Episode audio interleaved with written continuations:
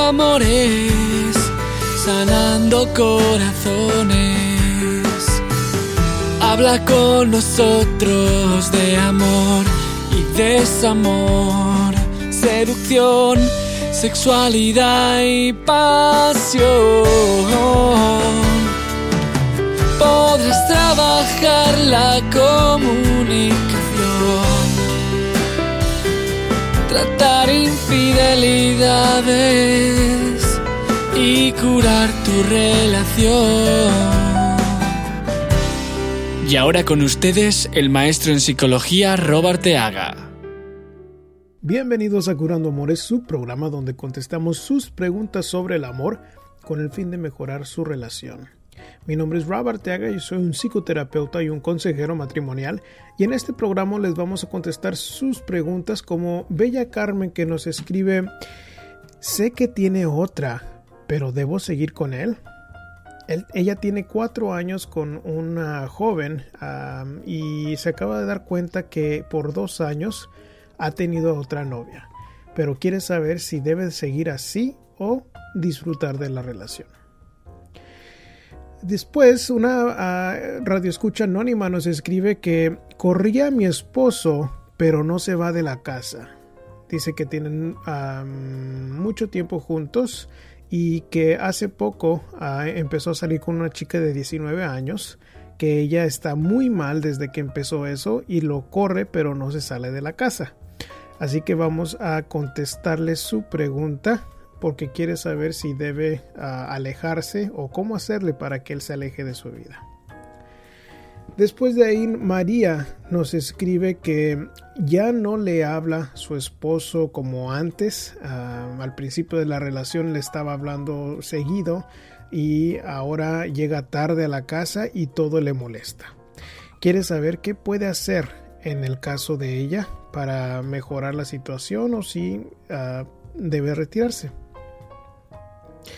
Marta nos, dice que a él le gusta el sadismo y masoquismo, pero ya no quiere estar con él. Si no saben lo que es el sadismo y masoquismo, básicamente es cuando uno le excita ah, sexualmente el que le den golpes o el, el dar golpes también y bueno, se acaba de dar cuenta que su esposo incluso em, anda con prostitutas para poder hacer este tipo de actividad y em, se siente mal porque ya no quiere engañarse ella misma en, en lo que puede pasar con su esposo y no quiere seguir ilusionada. Miriam nos escribe qué se puede hacer para mantener viva la llama del amor. Dice que tiene 10 meses con su pareja, pero que se está tornando un poco aburrida la cosa y bueno, quiere saber qué es lo que se puede hacer para mantener viva la llama del amor. Ahí le vamos a dar cinco maneras en cómo puede mantener esa llama viva. Y bueno chicos, este, antes de empezar a contestar las preguntas, quiero recordarles que ahora en junio, el 13 de junio, va a ser un sábado, ah, vamos a dar una conferencia especialmente para la mujer. El nombre de la conferencia es este, Mujer Superada, Recupera tu Chispa, en donde vamos a hablar específicamente sobre cómo identificar tus metas, sobre cómo nuestras relaciones nos impiden a cumplirlas y cómo quitarnos esos obstáculos del camino.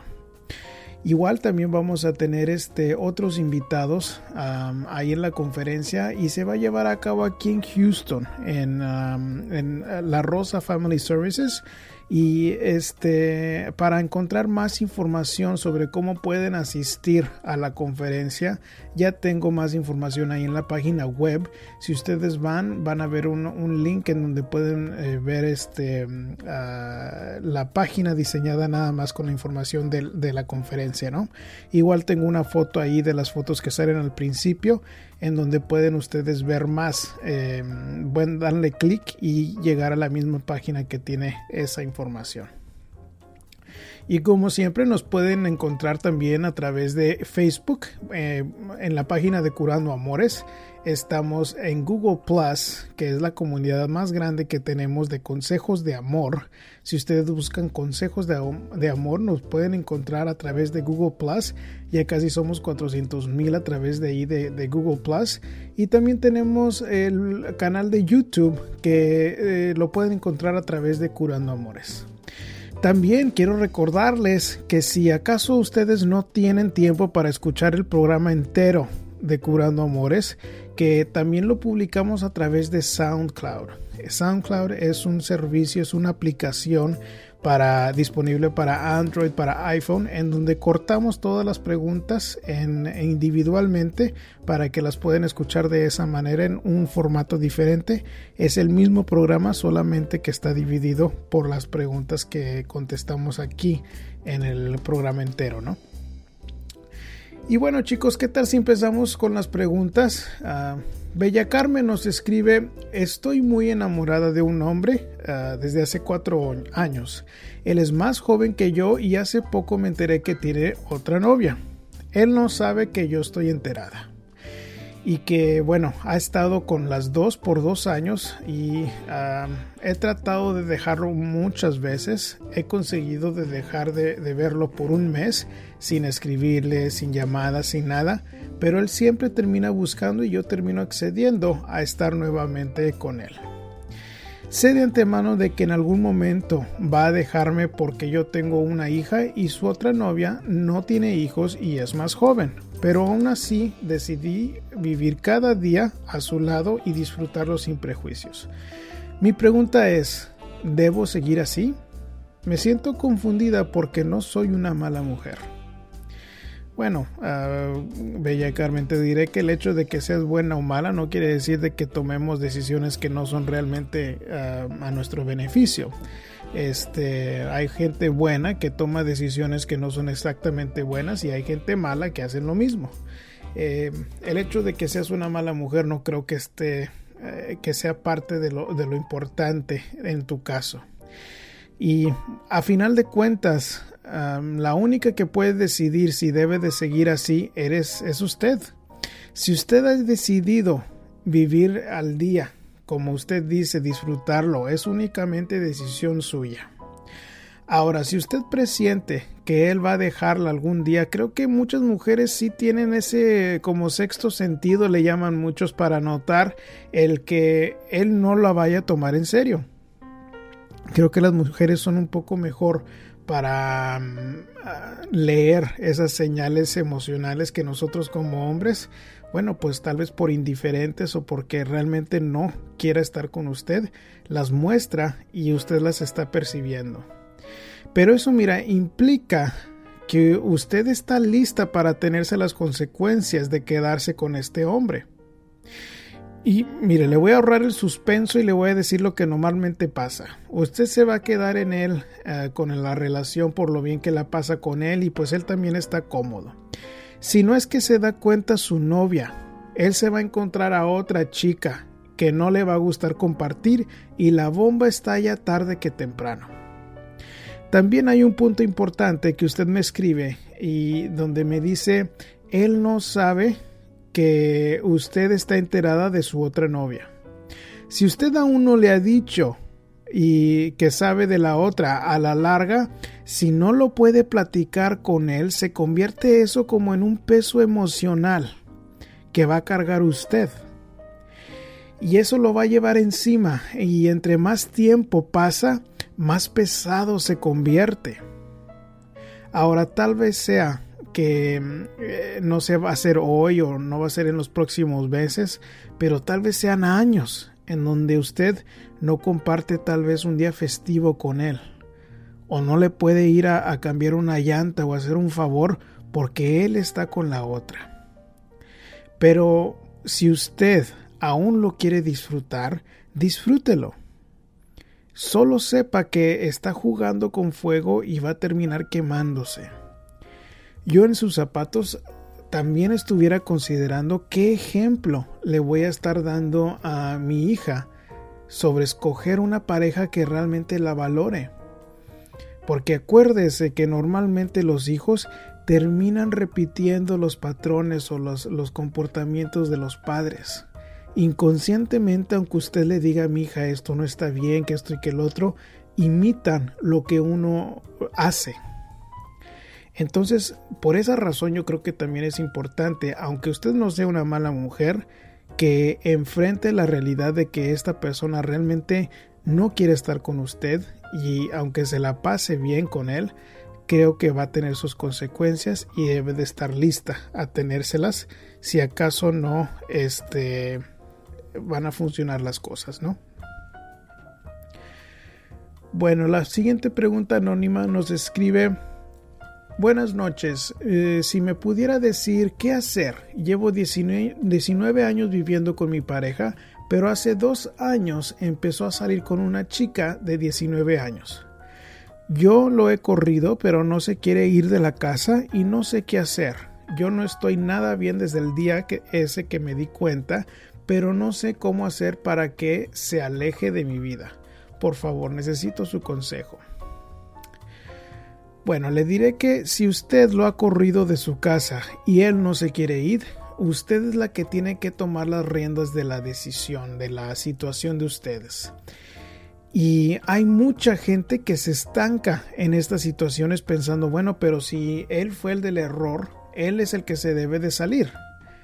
Eso creo que es, es razonable y es válido, pero a final de cuentas, si él no quiere salirse por las buenas, usted tiene que preguntarse, ¿qué tiene más valor?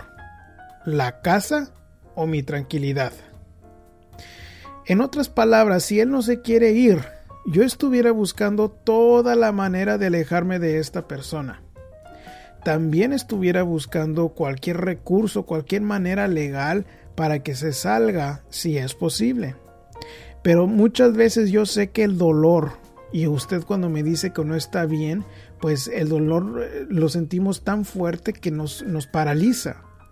Pero a final de cuentas, Él va a seguir ahí, y si usted no hace nada al respecto, él no tiene por qué moverse.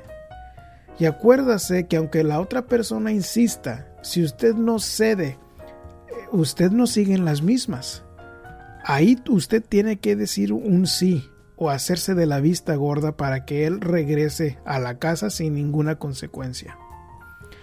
Así que le sugiero que se tome usted, tome usted el control de la situación y no caiga como víctima del dolor. El dolor es fuerte y yo le entiendo varios meses, uh, uno o dos meses que le esté afectando esta situación, uh, hasta tres, eh, cuatro, pero ya dos años está pasando de cuentas y yo sé que es lo mismo que la desgasta. Pero haga algo para empezar a, sentirse mejor por usted misma. Y, es ahí donde usted va a empezar a ver los cambios, cuando usted empieza a tomar ese control de preguntarse qué es lo que tengo que hacer hoy mismo para poner mi tranquilidad sobre todo este problema. ¿Cómo puedo empezar a, a, a, controlar mi tranquilidad? Puede ser de que no, no empiece por, por buscar ayuda para sacarlo de la casa. Puede ser de que usted se tenga que dedicar tiempo para usted por los próximos meses y nada más ir, ir más a la iglesia, empezar a hacer ejercicio, empezar a estudiar, a concentrarse más en el trabajo, algo para despejarse mientras usted se recupera un poco. Entonces, eh, ya de ahí, cuando usted se sienta mejor y, y empieza a tomar este control que le digo, es ahí donde empieza a mejorar su estado de ánimo y va a ver las cosas más claras. Entonces esa es la recomendación que eh, se dedique tiempo para usted, para tomar el control de las cosas y acuérdese que si usted no cede, él no regresa y usted no sigue en las mismas. María nos escribe, hola, tengo tres años de casada y mi esposo me hablaba antes a cada momento y eh, trataba de llegar temprano y tiene dos meses de que no me llama y cuando yo lo hago me dice que luego le marco y está llegando más tarde y todo le molesta. De lo que le comente yo o lo que le haga de comer, nada le parece. Y él es como si fuera otra persona que estoy yo apenas conociendo. He hablado con él a calma ah, para saber qué pasa, pero me dice que nada y que estoy mal yo y que me calle. Y quisiera poder saber qué le digo o si me retiro. Bueno, María, creo que si llevan apenas tres años de casados y dos meses con problemas, yo en el caso de usted estuviera tratando de llegar al fondo de lo que le pasa a su esposo. Aunque parece que pueda ser posible que haya una infidelidad que está sucediendo aquí, realmente yo no haría nada al respecto, al menos de que estuviera 100% seguro de que eso es lo que está pasando. Ahora, ah, no creo que creo que debe de ser usted muy cautelosa en no hostigarlo a usted mientras usted averigua qué es lo que le pasa.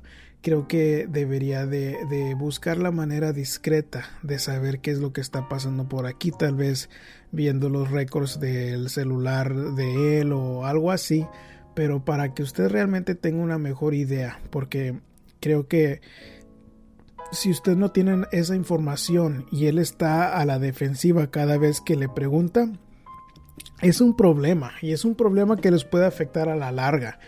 Pero si, si a los dos meses mm, eh, de, de, apenas tener estos, estos, problemas, creo que sería una buena idea tal vez también buscar la ayuda profesional, ¿no? El uh, buscar algún tipo de terapia, buscar algún tipo de retiro matrimonial para que ustedes empiecen a escuchar eh, de un profesional qué es exactamente lo que está sucediendo aquí y qué se puede hacer al respecto. De mi punto de vista, si yo estuviera trabajando con ustedes, para empezar, el, el, este, la comunicación es algo que yo estuviera trabajando. Si, si acaso ustedes están a la defensiva y él no puede expresar qué es lo que le pasa, eso es un problema muy grande. Pero sí, sí creo que hay, hay algo ahí que no, que no podemos apuntarle bien con mucha certeza en, en, en el cambio de comportamiento desde hace dos meses. Igual, si acaso hay una tercera persona, este realmente complica mucho el, el, caso de ustedes y hay que trabajar eso antes de empezar a trabajar con ustedes como pareja. Así que esa es la recomendación, María. Yo en sus zapatos estuviera tratando de llegar al fondo de qué es lo que le pasa a su esposo porque sí, sí parece de que eh, no está a gusto él por una razón u otra. Puede ser estrés de familia, puede ser estrés de dinero, que muchas veces los hombres se estresan por eso. Puede ser de que usted lo está hostigando de cierta manera, pero no se da cuenta. Pero bueno, pues es que ahí por eso la, la, comunicación se tiene que trabajar porque no sabe él cómo expresarlo. Pero aún no creo que es tiempo para tirar la toalla. Creo que si apenas llevan dos meses, que todavía merece este matrimonio un poco más de esfuerzo para ver si se puede salvar antes de empezar a pensar en la separación, María. Marta nos escribe, tengo cinco años de mal casada, con un hombre que todo el tiempo estuvo mintiéndome, poniéndome los cuernos con cuanta mujer encontraba en internet. Y no hace mucho tiempo me enteré que le gustan las sesiones de BDSM, que es el sadismo y masoquismo que habíamos mencionado, eh, que es cuando a uno le excita ya sea pegar o que le peguen. Bueno, y, sigue escribiendo diciendo, uh, esto lo practica muy, segura, muy, muy seguido con mujeres prostitutas y él dice que me ama, pero yo soy demasiado incrédula. Aunque lo amo, no creo estar segura de que él haya cambiado. No puedo engañarme. Yo lo amo y pues no soporto que me mienta y que siga esta doble vida si estoy separada de él. Él sabe que salgo con otro porque yo eh, se lo dije, pero aún así quiso regresar conmigo. Le pedí que me diera garantías para regresar con él primero, me dijo que sí, y tuvimos relaciones, pero ahora dice que ya no. Me siento utilizada por él y hago y quiero saber qué hacer. Tengo dos hijos que cada que nos, eh, nos ve regresar se ilusionan como yo. Bueno, Marta, en este tipo de casos, las personas que son infieles, no con una, pero muchas veces, tienden a ser muy egoístas y muy poca, uh, con muy poca consideración hacia uno.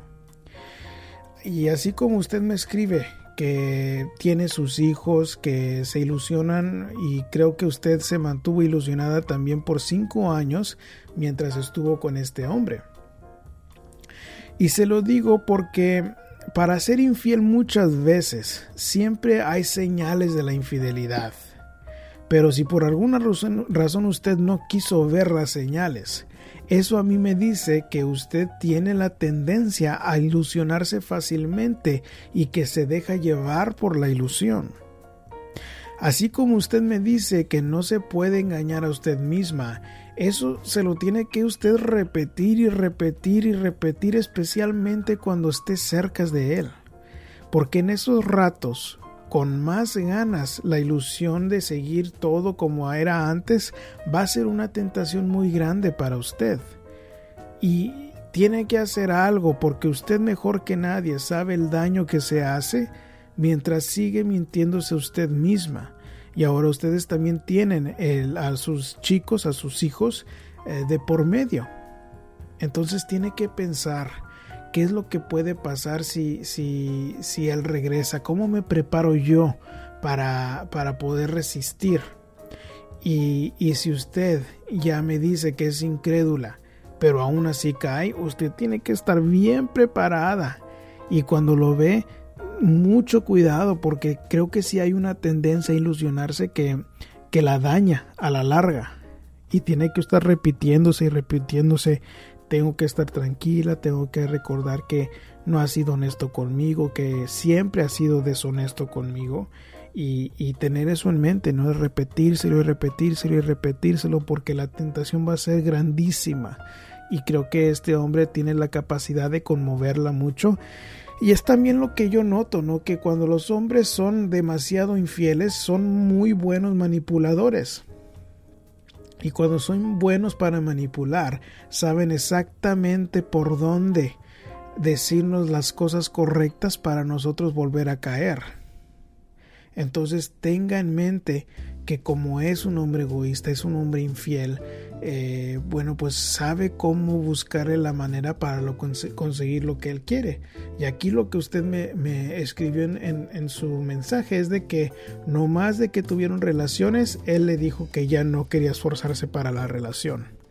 Entonces ahí también usted tiene que estar bien consciente de que si le deja a él las cosas fáciles, de que si usted cae, en sus brazos sin que él muestre ningún tipo de esfuerzo, esto es lo que pasa. Lo que pasa es de que en, en, la mente del hombre, si la mujer no se da su lugar lo suficiente o no nos hace esperar lo suficiente para nosotros mostrarle que podemos cambiar, no hay razón por qué cambiar. No hay un, un motivo por qué mostrar los cambios que quiere la mujer, ¿no?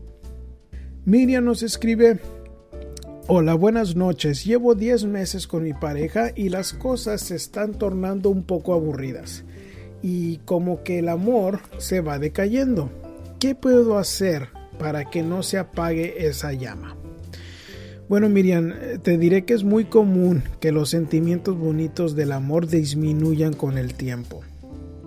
Aunque 10 meses suena como un poco corto el tiempo, Ah, para que se esté sucediendo en tu relación. ¿Por qué? Porque normalmente esos sentimientos bonitos o lo que le llaman el periodo de la luna del miel dura más como entre uno y tres años.